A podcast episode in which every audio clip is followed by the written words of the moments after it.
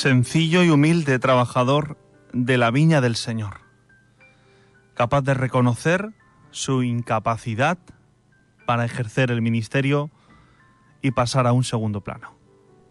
Muchos que lo hicieran así. Vamos a ello.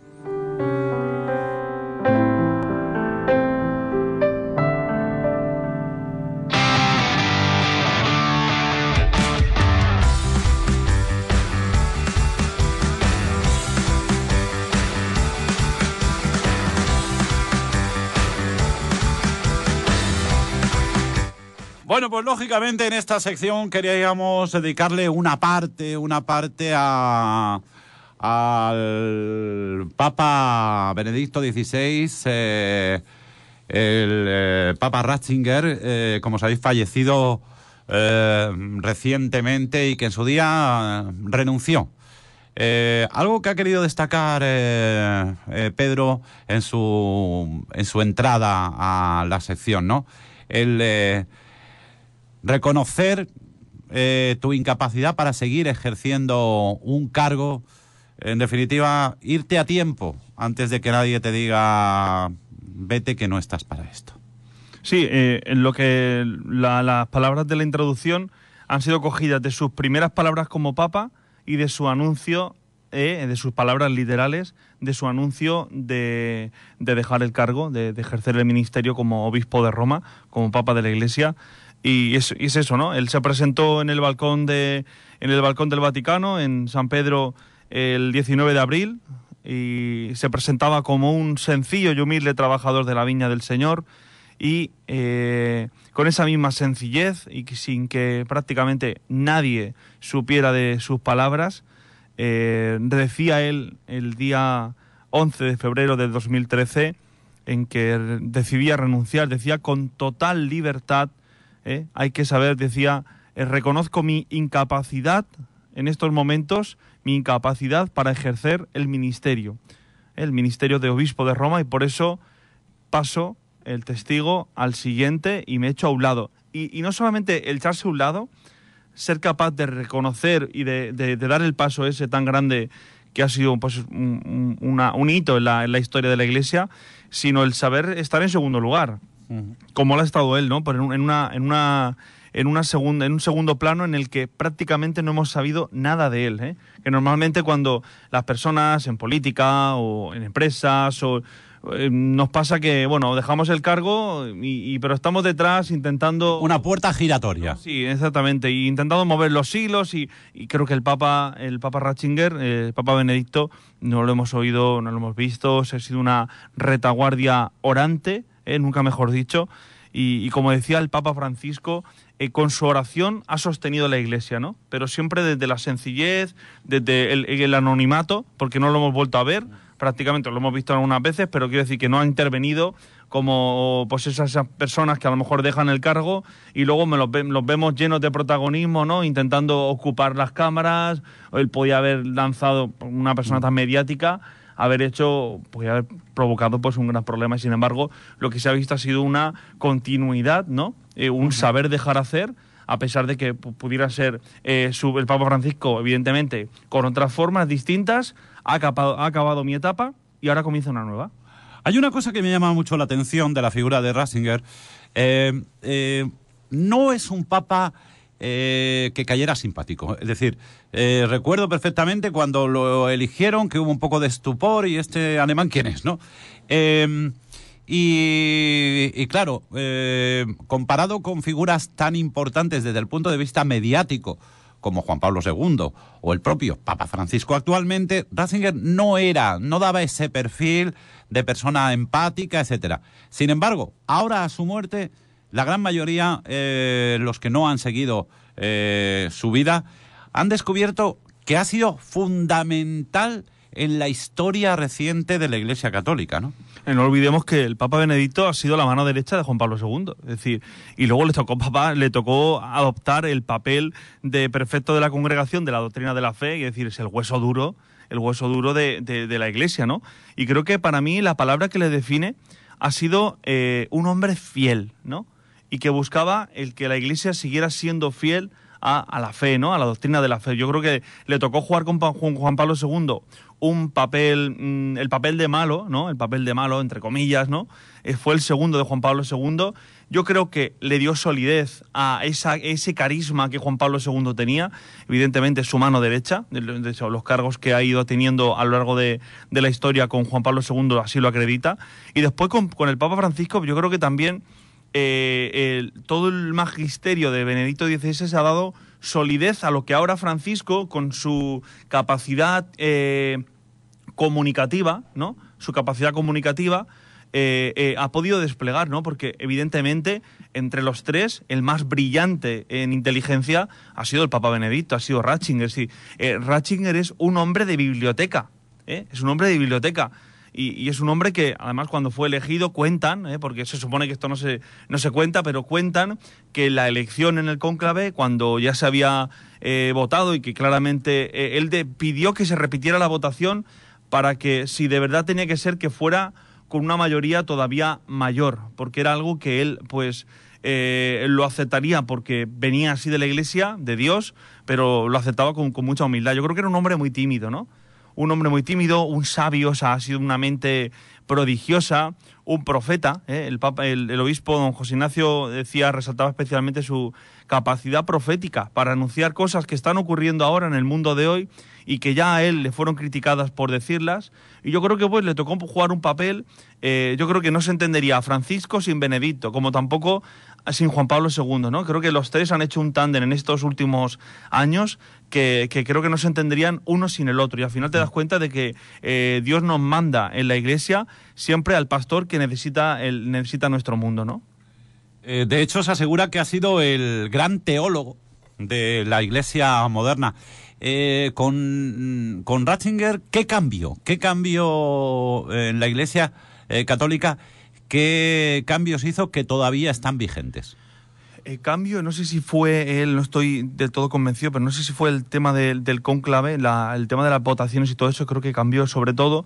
Y después él se centró mucho, como les digo, en dar una solidez, en profundizar en la, en la, en la fe, ¿no? Es especialmente en combatir el relativismo actualmente eh, que ha ganado la partida, vamos, de, calle, y que ya anunciaba él y que por eso fue criticado. Y sobre todo, pues nos deja eh, ese, ese primer documento que él, mm, que él lanza, ¿no? Creo que también marca un poco su, su su trayectoria, ¿no? Deus Caritas es, ¿no? su primera encíclica, su primer documento oficial habla sobre el amor, sobre la caridad, ¿no? Fe, esperanza y caridad. ¿eh? En sus documentos se vemos cómo, cómo va desarrollando lo que es el núcleo central de la fe, ¿no? Yo creo que el Papa Benedicto especialmente se le recordará por eh, afianzar la fe, por esa profundización en la, en la verdad de fe y por, como digo, pues yo lo definí así ante su muerte yo ponía esa frase bíblica que decía, siervo bueno y fiel, pasa al banquete de tu Señor. Le ha tocado un papel quizá ante la gente pues menos carismático, un hombre más tímido, no era un Juan Pablo II, no era un Francisco, pero tampoco Juan Pablo II y Francisco son Benedicto. Esa mente, un hombre de... Es que un hombre, lo analizas, es un hombre profundo, ¿no? Un hombre de estudio, hombre que tocaba el piano, que tenía su gato, ¿no?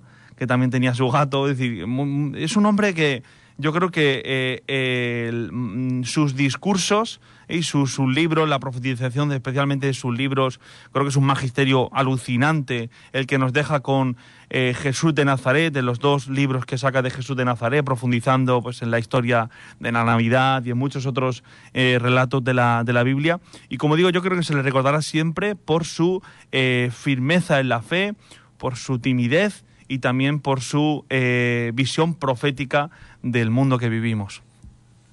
Bueno, pues la figura del eh, Papa Ratzinger, hoy protagonista en esta sección, eh, supongo que tienes para terminar este bloque alguna cosa más que destacar sobre, sobre este Papa. Pues mira, eh, yo creo que si vamos al, a la renuncia del Papa, no podemos obviar que al Papa Benedicto le tenemos que agradecer especialmente su combate contra algo que ha sido una lastra eh, eh, en la Iglesia, como lo ha sido en otros ámbitos del mundo actual, pero no sé si otra eh, institución ha combatido de la manera que lo está haciendo la Iglesia eh, a pesar de ser un porcentaje ínfimo, ¿eh? pero no deja, no deja por eso de ser importante y de seguir combatiendo, porque lo, lo suyo es que, que sea un 0,0% y es el tema de la pedrastia, ¿no? El Papa Benedicto levanta, ¿eh? levanta la cuestión de la pedrastia, pone las bases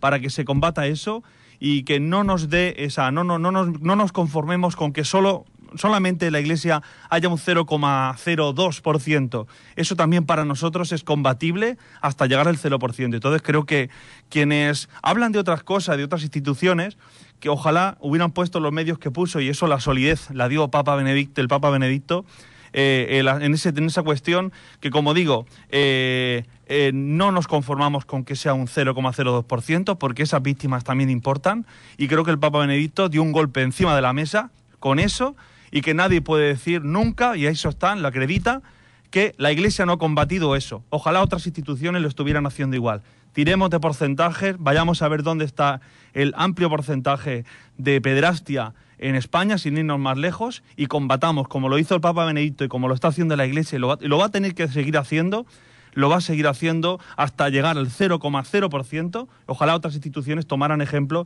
y en vez de atacar, cogieran ejemplo de la Iglesia. Bueno, pues efectivamente ese es uno de los legados que dejó el Papa eh, Ratzinger o Ratzinger.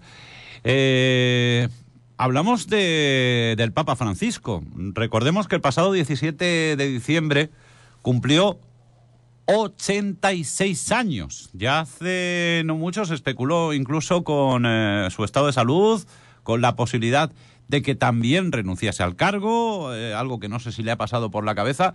86 años es una edad avanzada, no nos engañemos, para ejercer un ministerio tan importante eh, mm, yo quiero pensar que Francisco, con la lucidez que está demostrando, si no tiene ninguna enfermedad que le, que le impida eh, continuar al frente del papado, lo hará, pero evidentemente no será durante muchos años.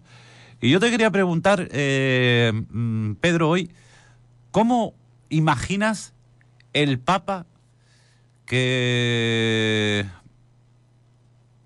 continuará eh, la labor de, del Papa Francisco, el sucesor del Papa Francisco, ¿cómo imaginas que será el Papa del siglo XXI que tenga que afrontar eh, los nuevos retos que, la sociedad tiene? Pues mira, creo que la respuesta, eh, si existiera, yo me gustaría un Papa que cogiera lo mejor de Juan Pablo, lo mejor de Benedicto y lo mejor de Francisco, ¿no? El carisma de Juan Pablo II, la, la comunicación, ¿eh? el, carisma de la comunicación de, la cercanía del Papa Francisco y la profundidad y a la vez la sencillez del Papa Benedicto. Creo que nuestro mundo necesita eso. Raíces profundas, firmes y que se hagan entender. ¿eh? Y creo que el, el tándem entre los tres papas de estos últimos tiempos sería el Papa perfecto. ¿eh? creo que sería ideal. Profundidad en la fe, carisma y comunicación, es decir, saber expresar lo que realmente, que creo que muchas veces nos falla en la iglesia y nos ha fallado el tema de saber comunicarlo. No, no, no, mm. no porque tengamos eh, que esconder nada, ¿no? sino que a veces no hemos sabido comunicar lo que realmente se ha entendido de otra manera. Por eso creo que el tándem entre los tres papas sería el papa ideal. Pero evidentemente tendrá que afrontar el eh, papa, eh, larga vida al papa Francisco, por supuesto, pero 86 años evidentemente es una edad eh, a tener en cuenta. Eh, mm, el, nuevo Papa, quien suceda a Francisco, tendrá que afrontar retos importantes que tiene la sociedad actualmente. Eh, pues eso, por ejemplo, acercarse a los jóvenes a través de la tecnología, como estás haciendo tú en este, en este caso. Hay que recordar que cualquier bautizado puede ser papable, es decir, cualquier persona que esté bautizada puede llegar a ser papa, evidentemente eh, no, no lo seremos. Yo seguro que no. Y Camila tampoco, ahora vamos a hablar de eso. Pedro, la presencia o el papel de la mujer en la Iglesia Católica, ese va a ser un reto que le, eh, no a Francisco, pero a su sucesor, yo creo que se le va a exigir. Eh, porque se comenta, y eso me lo tienes que decir tú, se comenta que los seminarios están vacíos, que no hay vocaciones, etcétera, etcétera, y que es el momento de darle paso a, las eh, mujeres y que las monjas eh, también puedan ejercer, eh, bueno, puedan dar misas, etcétera, etcétera. ¿Ese va a ser un reto de- del futuro de la Iglesia Católica? Mm, Eso, eso, lo, eso lo vienen diciendo no sé cuántos miles de años. Vamos a tirar de documentos del Papa, de, de documentos de la Iglesia y cuestiones como el sacerdocio de la mujer, por ejemplo, que es por donde tú vas. Son cuestiones que no son, no son retos de ahora. Yo creo que es una cosa, es una cuestión que está ahí, que ha sido estudiada, ¿eh? porque ha sido, ha sido valorada, ha sido estudiada. Y si no se ha hecho, aquellos que eh, se, ha, se ha visto que no, no era el momento, no era así. mm, yo es que, es que hay muchas veces me preguntan, ¿no? Y oigo la gente pregunta, es que, algunos comentarios, es que la, la iglesia debería evolucionar a la par de los tiempos del mundo actual. La cuestión no es evolucionar, la cuestión es hacia dónde. La cuestión es hacia dónde. La iglesia, creo que, eh, tiramos de historia de la iglesia, la iglesia siempre ha ido, sí, ha ido lenta en los cambios, pero segura y fiel a sí misma. ¿eh? Fiel a sí misma y segura. Es que si analizamos nuestro mundo, es que mm, ¿acaso nuestro mundo, o sea, acaso la sociedad de hoy sabe dónde va? O, o se le da más importancia al, es que tenemos que evolucionar, pero la cuestión no es evolucionar. La, cuestión no es progresar, la cuestión es hacia dónde, si sabemos progresar y sabemos evolucionar. Es como si ahora una empresa me dijera, mira, es que esta empresa está saliéndose de tu mismo sector. Se está saliendo, mira, mira el Rede, mira tal, parece todo maravilloso. Ojito, rasca un poco. Es que a lo mejor no hay nada. A lo mejor no hay nada. Y está evolucionando, evolucionando, o esa es la sensación que te da a ti. Y da la sensación de estar evolucionando, pero ¿hacia dónde? No lo sé. Pues entonces yo prefiero saber hacia dónde ir más lento, ir más lento, y los pasos, no estamos hablando, aquí no estamos hablando, aquí lo que, lo que nos estamos jugando es la persona.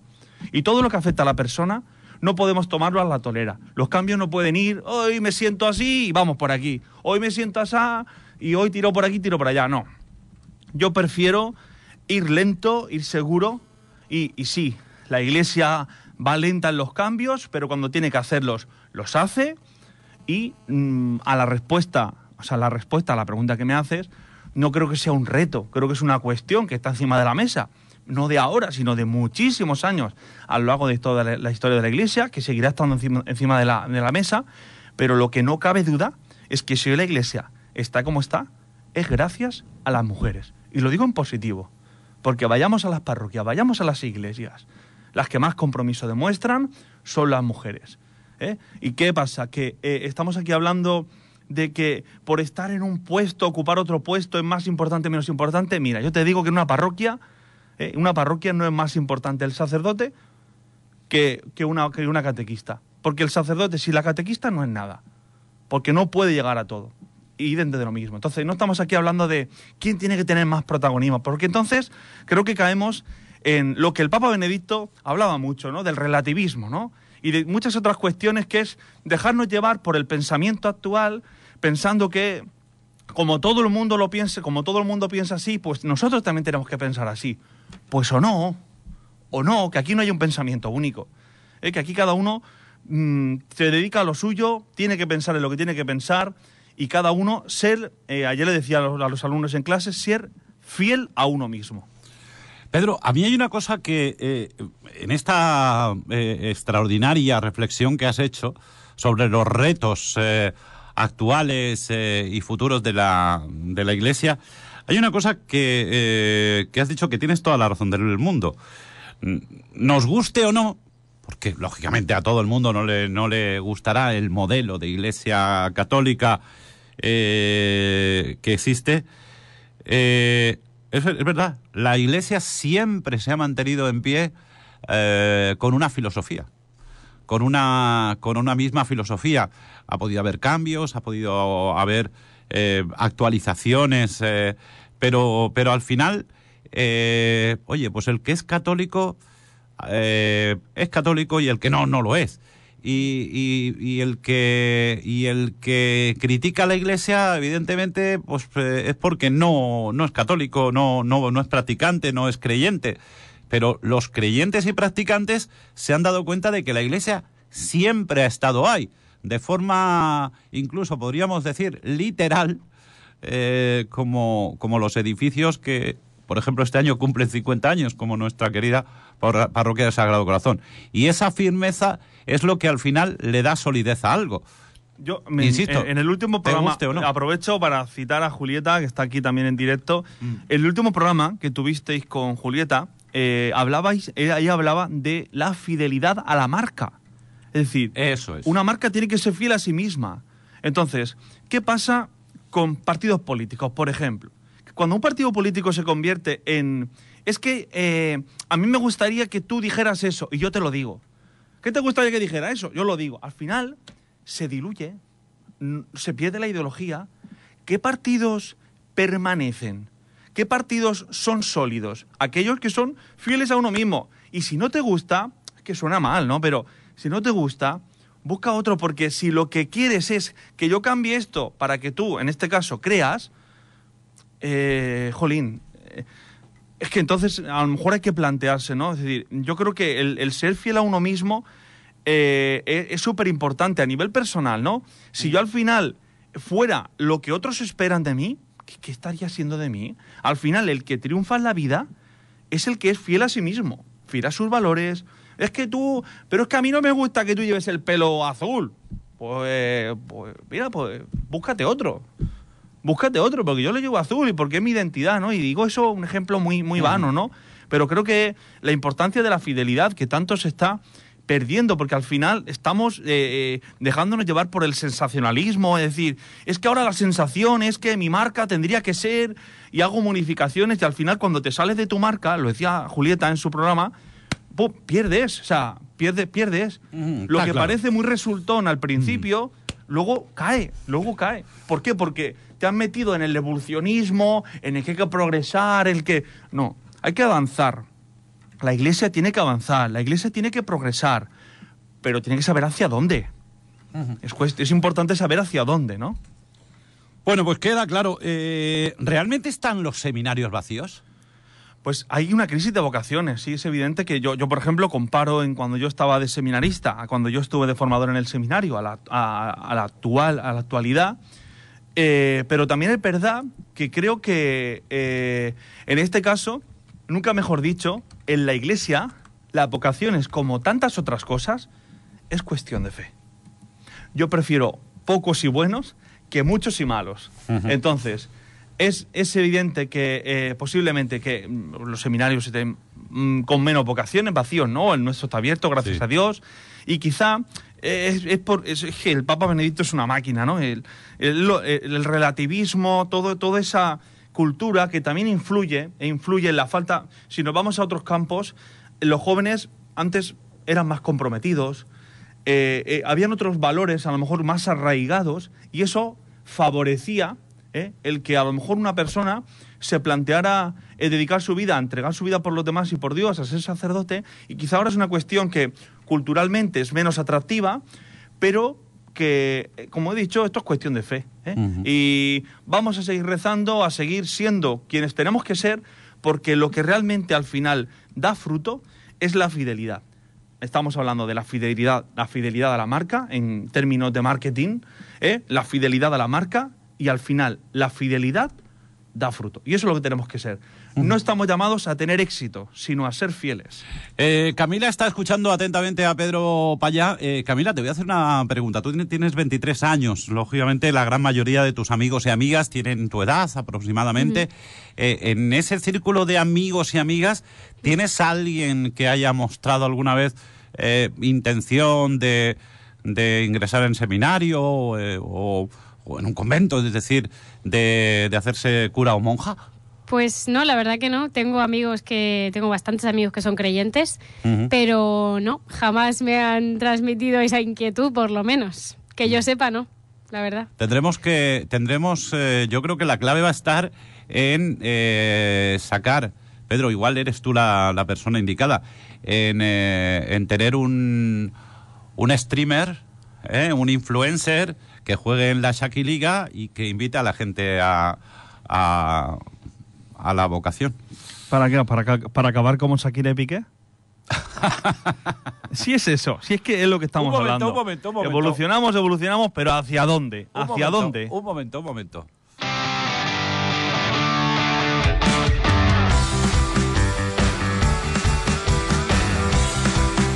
Porque Pedro ha pensado que, lógicamente, de lo que todo el mundo habla, pues eh, también tiene que, que comentar algo él. Una infidelidad, eh, vamos a decir, manifiesta, ¿no? No podemos hablar de presunta infidelidad. Estamos hablando, Camila, de una infidelidad, Sí, ¿no? sí, sí. Una infideli- infidelidad de Gerard Piqué ha provocado que, que, bueno, que se rompa un matrimonio eh, y que Shakira muestre, bueno, no sé cómo denominarlo, eh, su despecho, su energía, eh, lo que quieras, porque como hay gente que piensa una cosa y otra otra, no quiero meterme yo en un charco y, todo el mundo tiene razón, como siempre. Eh, Pedro, ¿qué te parece la que hay montada con a raíz de una, hablando de fidelidad, a, a raíz de una infidelidad? Sí, a ver, yo os he dicho antes, eh, fuera de micros, que, que siempre me habían enseñado que las cosas, eh, la, la ropa se lava en casa. Entonces, ¿aquí qué hay? Pues hay afán de protagonismo en, por las dos partes. ¿eh? Por todo lo que voy a decir, me- me- a las dos partes, ¿no? Cada uno tiene su gota de protagonismo, su gota de, de famoso, eh, porque realmente si, si lo consideran un, si lo consideraran un, un problema importante, eh, esto no hubiera saltado a los medios, a lo mejor así, de esta manera, ¿no? Eh, yo creo que hay que tirar del hilo. ¿Eh? Hay que tirar del hilo. Todo esto, decís, viene por una infidelidad, ¿eh? reprobable totalmente, ¿eh? porque eso pues no, no, no, no, es, eh, no es aprobable. Pero eh, vamos a tirar del hilo, ¿no? La pregunta es, ¿qué ha pasado en esa casa? ¿Desde cuándo han pasado cosas en esa casa que no se han resuelto, que se han amontonado y que han acabado con una canción, con un despecho, con una o con dos canciones, o con todo lo que, lo que todo lo que ha acabado, ¿no? Es decir, la, la pregunta es eh, ¿qué le ha llevado, qué ha, qué ha llevado a, la infidelidad? ¿Eh? Por una parte y por otro, ¿no? Porque yo creo que cuando llega eso, cuando llega una infidelidad, porque ha faltado antes otra cosa, y no unos meses antes, sino no se ha cuidado, a lo mejor no se ha luchado, no soy yo quien nunca jamás para juzgar lo que ha pasado, pero sí que iría al origen, a la raíz, ¿no? Es decir, cuando sale un fruto y, y vemos un árbol y vemos que no da fruto, tenemos que analizar la raíz. Entonces, ir a la raíz es tirar del hilo, tirar para atrás antes de la infidelidad, cómo se estaba viviendo, si había una lucha entre ellos ahí de ver quién es más importante, si se ha luchado más por pro- si, así, si pudiera haber sido, haber caído en, el, en más de... En, vez de un matrimonio, haber caído en un... Pues bueno, qué guay somos los dos famosos, eh, no sé. Es decir, creo que ninguno de nosotros somos... Eh, dice que lo que pasa en casa solo lo saben las dos personas que están en casa. Entonces, es verdad que lo que luego salta a la prensa, nosotros conocemos una parte, la otra parte solo la conocen ellos dos. Es verdad que, bueno, eh, el otro día que escuchaba a Marian Rojas, que, que yo soy muy seguidor de ella, eh, decía que había que expresar las emociones. Yo creo que se habrá quedado gusto, Shakira, porque no se ha dejado nada, ni a nadie, ¿no? O sea, se ha despechado, se ha despachado gusto, que bueno, cada cual que lo juzgue, bien o mal, yo no entro en eso, ¿no? La cuestión es eh, eh, aprender de esto. Las cosas que pasan en casa se, se solucionan en casa. Y dime lo que te molesta cuando te molesta, no cuando te arte. Es decir, cuando ya llega el vaso a rebosar, queda una gota, cae la gota y al final haces una canción. Ha empezado Pedro el año con energía, ¿eh? No llegará a eso, no llegará a yo eso. Solucionar las aviso, yo aviso a navegantes, el carnaval está a la vuelta de la esquina. Ironía, un poquito de, de humor, Pedro. Escúchame, que te manda un eh, saludo Ángel Rivera, que nos está escuchando desde La Murada.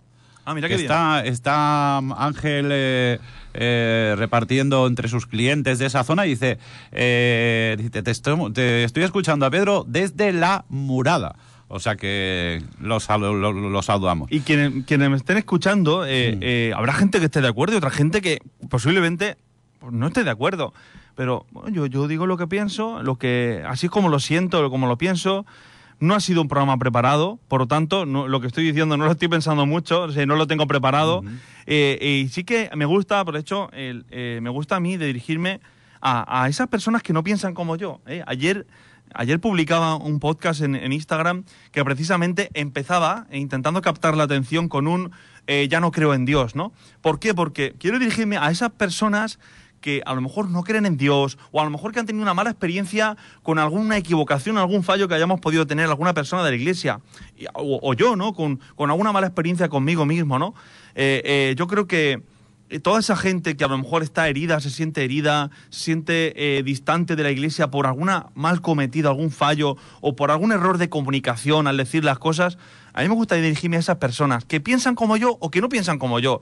Pero creo que el mundo está lleno de personas que pensamos distintos y eso es lo que lo hace bonito y eso es lo que lo enriquece. ¿eh? Sin duda alguna, la diversidad eh, ideológica es lo que hace que, que el mundo eh, progrese, porque si todos pensáramos lo mismo, evidentemente viviríamos en un régimen totalitario que no nos llevaría a ninguna conclusión. Pedro Payá, pues que pases una buena semana y no sé si tienes algo más que añadir. Tengo un regalo que he traído aquí ¿A quién? como final de programa para Iñaki. ¿Como, para, como final de programa? ¿Cómo como final de como programa? final de programa de, de hoy, del programa de Ah, hoy. vale, vale, vale. Yo digo, digo, No, no digo. he dicho, no he dicho final de sección, he dicho Ah, final vale, de vale. programa. Ah, que has traído para un Camila y para Iñaki. Nos has traído un Lo voy regalito. a traer aquí para que lo, lo- lo vea la gente. Anda, escucha, yo le veía con una caja, pero digo, ¿se habrá comprado alguna cosa, alguna con- para, para Instagram, para hacer? No, no, no. Voy a, voy a, otra vez os doy un regalo. A ver, a ver, a ver. Mientras, los que están en Instagram nos. Eh, espera, mm, eh, Toñi, una oyente. Yo creo que. eh, buenos días. Eh, estoy de acuerdo con Pedro Payá. Hay que ir a la raíz y buscar soluciones desde el amor y desde la empatía. Besitos para todos y gracias. ¿Ves? Muy bien. Me ha gustado esto que ha dicho. Ir a la raíz y buscar soluciones desde el amor y desde la empatía. Así evitaríamos muchas guerras. Bueno, ¿qué nos has traído? Venga. Bueno, nada, nada. Ponéis aquí y, y que la gente de Instagram lo vea. Espera, eh, pero tengo que poner, espérate, voy a poner tu sintonía eh, para los de para los de Onda Azul. Vale. Eh, o sigue hablando tú. Cuenta Vale, sí, algo. yo sigo hablando, yo sigo Venga, hablando. Tú sigue hablando, tú sigue hablando. Te dejo el micrófono solo tu, solo tu micrófono abierto. Venga. Venga, de acuerdo. Pues nada, eh, eh, han sido unos días, unas navidades entretenidas. Ayer eh, pues me conectaba también al programa de Click Noise. Yo hoy he querido tener un detalle con, con Iñaki, con Camila, de Onda Azul. Y bueno, pues ya que ellos también apoyaron esta causa solidaria de, de Alpe, pues quería que tuvieran un recuerdo de este día. Los dos, espero haber acertado, a ver que no me quiero desvelar, espero haber acertado en la talla. Espero haber acertado en la talla. Les hemos traído una camiseta eh, de animadores del partido de amigos del cura contra amigos del alcalde. eh, la camiseta del equipo de amigos del cura. Haz la vuelta, Camila, que se vea el logo de Onda Azul que está por detrás. Ahí. Bueno, ya digo, espero haber acertado en la talla, ¿no? Creo que esa es la de Camila. Creo que es mejor que la S se la ponga Camila y la L creo que he acertado, no sé. Está, ah, bueno, póntela así, eso es, al revés. Y bueno, pues agradecerle agradecerles a Iñaki y a Camila eh, que cada viernes estén aquí con, con nosotros. De una forma por, poco ortodoxa, pero ¿eh? que quede. Sí, yo creo que queda bien, ¿eh? Que Queda, que- queda bien. Ahí, el logotipo. Sí. Te viene de maravilla. Y Camila le viene de maravilla también la camiseta. Estuvimos allí apoyando el partido, hay que recordar. Sí, sí, sí, sí, estuvisteis ahí. colaborando. No me, no me tocó el iPhone, que se lo llevó Rogelio, pero estuvimos allí y, y todo sea por Alpe. Pues y nada. el año que viene volveremos. El año que viene más. Y el fútbol muy divertido. Nada. Pues nada, a todos los que nos estáis escuchando, muchas gracias por estar ahí un viernes más. Atentos a vuestras opiniones, eh, a favor, en contra, de todo tipo, eh, siempre escuchándonos. Y bueno, pues nada, muchas gracias a los que estáis siguiéndonos por Onda Azul y a todos los que por Instagram también os habéis conectado a este programa de esta mañana. Hemos hablado del Papa y de un montón de cosas más que no habíamos preparado, pero que nos han salido así. Hombre, y este tipo de cosas eh, eh, suelen ser, en ocasiones salen bien. ¿Qué cura, leo textualmente, qué cura más molón tenemos? Me encanta, moderno como ninguno. Otra, otra oyente que te, que te saluda. Nada, muchas gracias. Pues nada, os recuerdo que él está en la parroquia de San Roque y Santa Ana.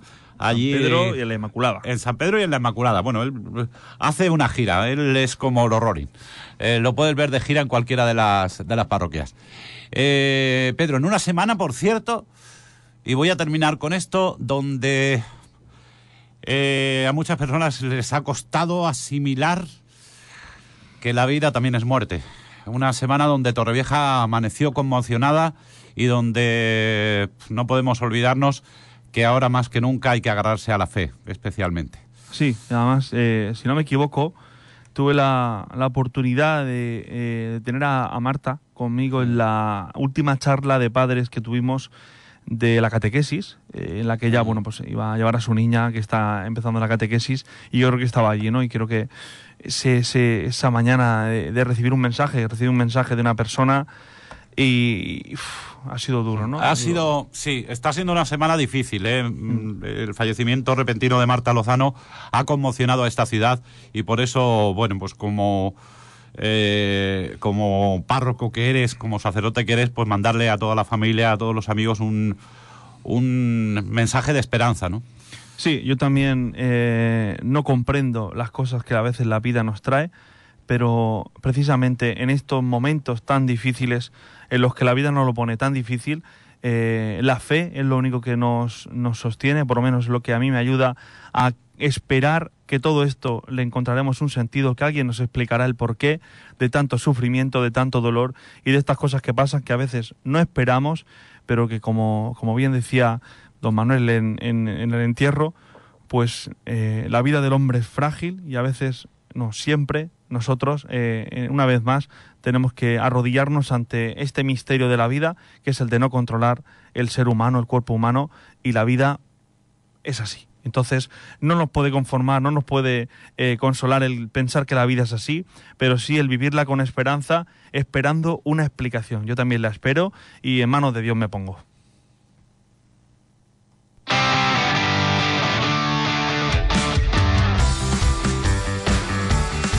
Pues muchas gracias, Pedro, y Dios mediante, hasta el próximo viernes. Eh, Camila, tú te quedas, ¿no? Yo me quedo, Oye, yo que me mira, quedo. que mira que bien, mira que bien. Podemos Como eh, un jugar. pincel, ¿eh? Jo, muchas gracias, Escucha, Pedro. nos falta. Bueno, es verdad que muchas gracias, gracias, gracias, ¿eh? Le hacemos así. Bueno, y gracias sobre todo por, por lo que hay detrás, ¿no? Escucha, de había un camiseta. Mm. ambientazo, había un ambientazo en el en el pabellón. Eh, eh, Tavi Carmona. Yo no puedo eh, estar, pero mandé de corresponsal a Iñaki. Sí, yo lo pasé muy bien además porque eh, me expulsó. Abraham Plaza me expulsó. ¿Por qué? Porque fui, nada, pues estaba allí intentando captar alguna impresión, etcétera, etcétera, y de broma, pues eh, me sacó tarjeta roja, ¿no? Vale. Abraham Plaza, que bueno, tú las tuviste, Pedro, también la- las tuviste con él, ¿eh? Sí, sí, sí, de verdad que... Tuviste- me- tu- me- tuviste tus más y, tus menos, como Yo que con ganas de entrar al final del partido y entro y a los 30 segundos me tiraron a la calle. Sí, sí, lo expulsaron también. Por cierto que eh, hay quien dice que el, el partido lo ganó, eh, lo ganaron los amigos del cura, pero el marcador reflejaba un eh, extraño empate a siete.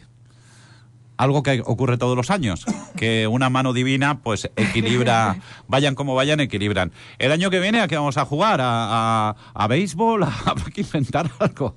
Ya pensaremos. Ya me, ya me estaban dando esta mañana alguna idea, alguna el King Ball, creo que se llama. King Ball. Sí, es que es como el Cop Ball, pero con una pelota gigante. O sea que Ay, qué guay. Sí. aquí abierto a ideas. ¿eh? Oye, Yo te- por favor, fíchame para eso, ¿eh? Pues nada. Te tengo que Te, decir que... el- te metemos en la lista. Te tengo que decir que el cótbol jugado de la forma que se jugó, sin esa regla que impide eh, traspasar el área para, para tirar, etcétera, etcétera, es súper divertido. ¿eh? Estábamos allí comentándolo, estaba tenía al lado a nuestra querida Lola Canales, a la que me- le mandamos un besito, eh, y, y también estuve, eh, me encontré con muchísima gente que hacía, por cierto tiempo que, que no que no vi, a Luis, bueno, eh, y María, la, la dama de la sal, eh, y estuvimos comentando, a todo el mundo le gustó mucho el, el cótbol. Sí, la verdad que fue un deporte muy divertido y que se consiguió el objetivo que por lo menos yo pretendía y era que cualquier persona, eh, independientemente del deporte que practique o que no haya practicado en su vida, pudiera jugar y creo que así fue. Muy bien, pues veremos a ver el año que se, el año que viene qué, qué se inventan para tratar de volver a reunir la máxima cantidad para Alpe, esa eh, entidad que también recibió, por cierto, eh, todos los beneficios del sorteo de regalos de Reyes de la Junta Mayor de Cofradías, que también hay que destacarlo. ¿eh? O sea que entre eso, eh, el gran escaparate, etcétera, buen año para, para Alpe. Camila, que son las 12 y 52 y es viernes. Pero es que no es un viernes cualquiera. No es un viernes cualquiera. No, es viernes novedad- 13. Uy, viernes. Claro. ¿Tú eres supersticioso? Eh, a veces. ¿Cómo que a veces? Sí. ¿Tú eres de los que ve un gato negro? La... No, los gatos negros no, me dan más miedo los perros negros. Eh, vamos a ver. Eh, estando aquí, Pedro, que yo diga esto mm, no es. eh, no, está, no está bonito. Porque la superstición es una falta de fe, no sé si lo sabes. Es decir, cuando tú no Sí. crees firmemente en que hay alguien que te sostiene, que te mantiene, que te ayuda a levantarte cuando te caes, etcétera, etcétera, el ser supersticioso es incompatible un Sí. poco con eso. Pero es verdad que sí que tengo alguna manía, lo de la escalera, por ejemplo, pasar por debajo de la escalera Ujú. es una cosa que no me... Y de vez en cuando toco madera. Toco Yo, madera. lo de tocar Sobre madera- todo por los demás, fíjate. Sí. Sí. Yo me acuerdo mucho de los demás y toco madera cuando sé que alguien tal, toco madera, eh, digo, venga, a ver si, a ver si hay suerte. Sí. Mm. Yo, yo eso también lo hago. Yo creo que es porque al decirse en alto, lo de decir toco madera, Sí. se materializa, ¿no? Y dices, mm, esto, esto puede pasar. Que Pedro me diría, eh, eh, con razón, ¿eh? Pedro, don Manuel y, todos los eh, párrocos y curas de Torrevieja me dirían, menos tocar madera y más rezar, hombre. Pero bueno, es una forma de, es una forma de, de acercarnos también, ¿no? A, a una creencia, no sabemos cuál. Pero hay mucha gente supersticiosa. Aunque hoy te quiero recordar que es más, los martes y 13 son más, realmente es el día de la superstición. Sí. Hoy es el día de las películas de la película terror. de miedo, correcto. Cosas de la, Claro. de la que tú y yo no tenemos ni idea porque a ninguno de los dos nos gusta. Pero bueno, si algún oyente nos quiere Pero sí recomendar es alguna película de terror. que hay gente muy supersticiosa con Sí. los números.